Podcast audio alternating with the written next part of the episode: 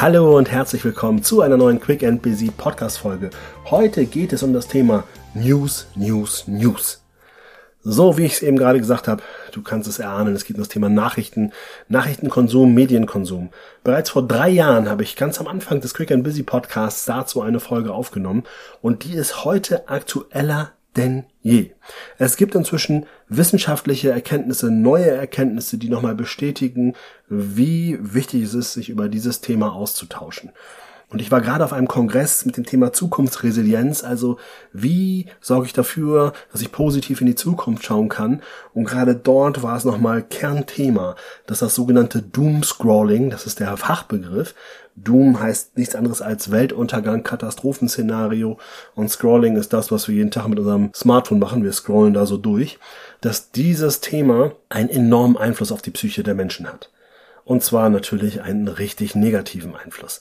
Wir entsperren im Schnitt 88 Mal am Tag unser Smartphone und das Schicksal nimmt seinen Lauf. Wir scrollen durch und inzwischen gibt es auch Studien, die belegen, dass selbst wenn wir gar nicht Nachrichten gucken, sondern einfach nur Social Media Profile durchschauen, dass es uns Menschen in der Regel danach eher schlechter als besser geht.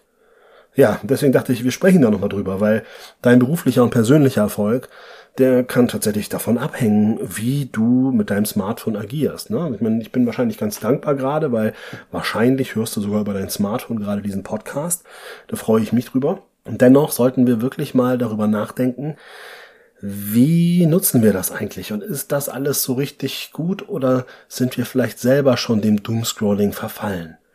Ich muss ehrlich zugeben, ich kenne das von mir selber doch dass ich manchmal etwas gucke und dann bleibe ich hängen, weil dann ist am besten noch diese Autoaktivierung eingeschaltet, dass man direkt das nächste Video angezeigt bekommt und auf einmal schwuppsdiwupps sind 30 Minuten vergangen und ich habe 30 Minuten nichts gemacht. Und wenn du das Ganze jetzt auch noch im Nachrichtenkontext siehst, dann hast du ja dieses Phänomen, dass Nachrichten zu 99, Prozent schlechte Nachrichten sind. Also es wird ja selten über Gutes berichtet.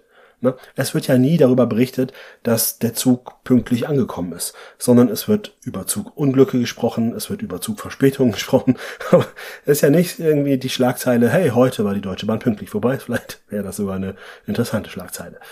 Was will ich damit sagen? In den Nachrichten geht es in erster Linie darum, dass wir schlechte Nachrichten hören, dass wir hören, was auf der Welt alles passiert ist und grundsätzlich finde ich das auch wichtig mitzubekommen, was in der Welt so los ist. Aber wir können auch feststellen, dass wir im Prinzip von Krise zu Krise gehen und das Ganze ist irgendwo in den letzten Jahren massiv durch die Corona-Pandemie nochmal verstärkt worden. Da gab es ja in einer Tour den Newsticker und jeden Tag die Updates der Zahlen und du bist ja wahnsinnig geworden. Und das gleiche gilt aber auch jetzt, ne? Da denkt man, jetzt hat man Ruhe, dann kommt der Krieg hier, dann kommt der nächste Krieg, dann kommt da wieder eine Krise, dann ist da irgendwo ein Putsch. Und nochmal, ja, ich finde es grundsätzlich wichtig, informiert zu sein. Aber die Frage, die wir uns stellen müssen, ist, tut uns das gut, wenn wir über alles Bescheid wissen und am besten dann auch noch aus zwölf verschiedenen Medien uns die gleichen Bilder ziehen? Und da sage ich ganz klar nein. Denn verglichen mit früher, früher war es so, da hast du vielleicht morgens in die Zeitung geschaut, dann bist du zur Arbeit gegangen und hast abends um 20.15 Uhr die Tagesschau geschaut. So, das heißt, du bist morgens mal mit Nachrichten in Berührung gekommen in schriftlicher Form und hast abends dann nochmal eine Viertelstunde Nachrichten geguckt. Und dazwischen war Ruhe. Genau, da war Ruhe, da war nichts. Und der Weltuntergang ist gekommen, weil wir inzwischen durch unser Smartphone und die Push-Funktion permanent zugespammt werden mit schlechten Nachrichten. Und das kann einer Psyche eigentlich nur schaden. Denn da hilft es auch gar nichts mehr zu sagen, es ist ja super, dass wir es schnellstmöglich aufs Telefon bekommen haben. In der Regel sind es Nachrichten, die null Einfluss auf meinen Alltag haben. Es sind Nachrichten, die mich nicht vor irgendwas schützen, sondern es sind Nachrichten, die mir permanent vor Augen führen, wie schlimm doch dieses Leben und diese Welt ist. Ich habe glaube ich, vor drei Jahren schon gesagt, mein Tipp ist, reduziere deinen Nachrichtenkonsum auf fünf Minuten am Tag. Das ist für viele sehr krass, denn fünf Minuten mag wenig erscheinen. Ich finde, es reicht völlig aus, um genau zu wissen, was in der Welt los ist. Und es reicht auch, damit man nicht von dieser Negativität komplett erschlagen wird. Denn inzwischen sagen Studien auch schon aus, dass, glaube ich, zwei oder drei Minuten Nachrichten oder schlechte Nachrichten schon einen direkten Einfluss auf unser psychisches Wohlbefinden haben.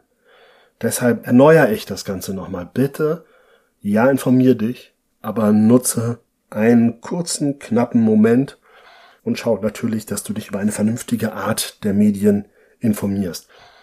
Texte sind meistens deutlich besser zu verdauen als Bildnachrichten.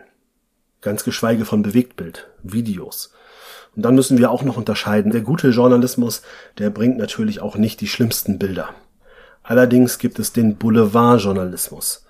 Und Boulevardblätter, die halten sich auch nicht an das, was eigentlich unter Journalisten üblich ist. Die nehmen sogar Strafzahlungen in Kauf dafür, dass sie blutige, schlimme Bilder zeigen, die einem ganz klar suggerieren, wie grausam die Welt ist. Deswegen, ich sage es an dieser Stelle sehr deutlich, überprüfe deinen Medienkonsum auch auf die Medien selbst, die du auswählst, um dich zu informieren. Es muss nicht blutig sein. Es muss kein Bewegtbild sein. Es reicht, wenn du dir vielleicht wirklich einen Artikel durchliest von einer Zeitschrift, die einen angemessenen Ruf hat. Und wenn du sagst, ja, unsere Medien, hm, hm, ich kann ja dem allen nicht glauben und so weiter, dann ist das eine völlig legitime Aussage. Dann sei clever und such dir vielleicht noch ein zweites Medium. Bei internationalen Nachrichten empfehle ich auch gerne mal, vielleicht bei unseren Nachbarländern zu schauen, wie die darüber schreiben, ob die die gleichen Ansichten haben, ob die andere Erkenntnisse haben. So kannst du zum Beispiel, wenn es in der deutschen Sprache sein sollte, vielleicht bei österreichischen oder schweizerischen Medien mal schauen. Oder wenn du internationale Fremdsprachen sprichst, dann natürlich auch sehr gerne mal aus anderen Ländern aus aller Welt, um mal so ein bisschen ein Gefühl dafür zu kriegen, wie sieht es eigentlich die gesamte Welt so, was dieses Thema angeht. Das ist auf jeden Fall sehr hilfreich und dennoch bleibe ich bei meinem Tipp mit den fünf Minuten. Die sollten am Tag schon reichen, damit du informiert bist, damit du weißt, was los ist. Aber bitte höre auf, dir diese Autofeeds anzuschauen und eine Nachricht nach der nächsten zu konsumieren, ohne dass du merkst, was das eigentlich mit dir macht. Das Verfolgen eines Newstickers von Nachrichten bringt dir in der Regel nur Ablenkung von dem, worauf es in deinem Leben eigentlich ankommt, nämlich auf deine eigene berufliche und persönliche Performance. Das heißt, du nimmst dir die Energie, du nimmst dir gute Laune, du nimmst dir Leichtigkeit und bringst schwere und schlechte Nachrichten in dein Leben. Und das möchte ich dir eindringlich empfehlen, solltest du einfach gar nicht tun, das hast du gar nicht nötig und dennoch gehörst du zu cleveren, schlauen und intelligenten Spezies, wenn du deinen Nachrichtenkonsum minimierst.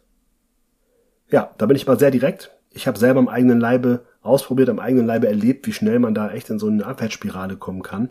Und natürlich gilt es auch dann nochmal zu schauen, vielleicht direkt vorm Schlafen gehen und auch direkt nach dem Aufstehen solltest du auch dein Smartphone zumindest irgendwo nochmal ein bisschen weiter weglegen. Na, apropos weiter weglegen und Smartphone, auch da habe ich inzwischen Coachings, wo ich meinen Coaches dazu verhelfe, dass sie sich überhaupt trauen, ihr Telefon mal beiseite zu legen. Das ist für viele schon unvorstellbar. Ich habe gerade letztens eine eigene Befragung durchgeführt von 20 Leuten im Alter zwischen Mitte 20 und Anfang 50 in einem Kurs, den ich gegeben habe, wo ich gefragt habe, stellt euch folgende Situation vor. Ihr geht aus dem Haus, seid schon draußen auf dem Weg zur Arbeit und euch fällt genau in dem Moment auf, dass ihr euer Smartphone vergessen habt. Was tut ihr? Riskiert ihr das zu spät kommen bei der Arbeit und dreht nochmal um, holt das Smartphone oder sagt ihr, na gut, dann heute ohne Smartphone. Und ungelogen 16 von den 20 Leuten, das heißt also 80 Prozent haben gesagt, Verspätung, aber dafür hole ich das Telefon.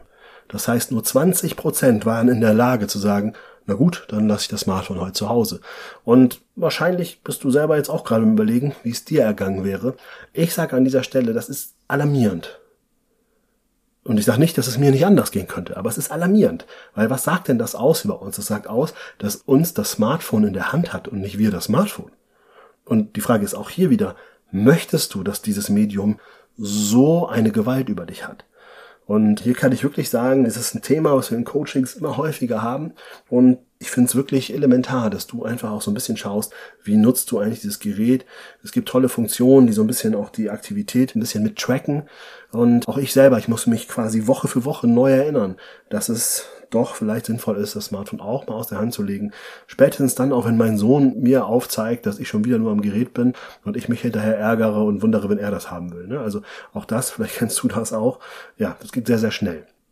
Deshalb vorsichtig mit den News, News, News, egal ob Social Media, egal ob Nachrichten selbst, was auch immer da auf einmal als Push-Nachricht bei dir hochploppt. Pass ein wenig auf, sorg dafür, dass der Weltuntergang bei dir nicht stattfindet, sondern dass du ein gesundes Maß findest, um mit den Medien zu agieren. Und jetzt wünsche ich dir eine ganz, ganz tolle Woche mit möglichst reduzierten Smartphone-Konsum. Danke aber, dass du mich hier konsumierst. Ich wünsche dir alles Liebe und ich freue mich, wenn du nächste Woche wieder einschaltest. Bis dahin, alles Liebe, dein René.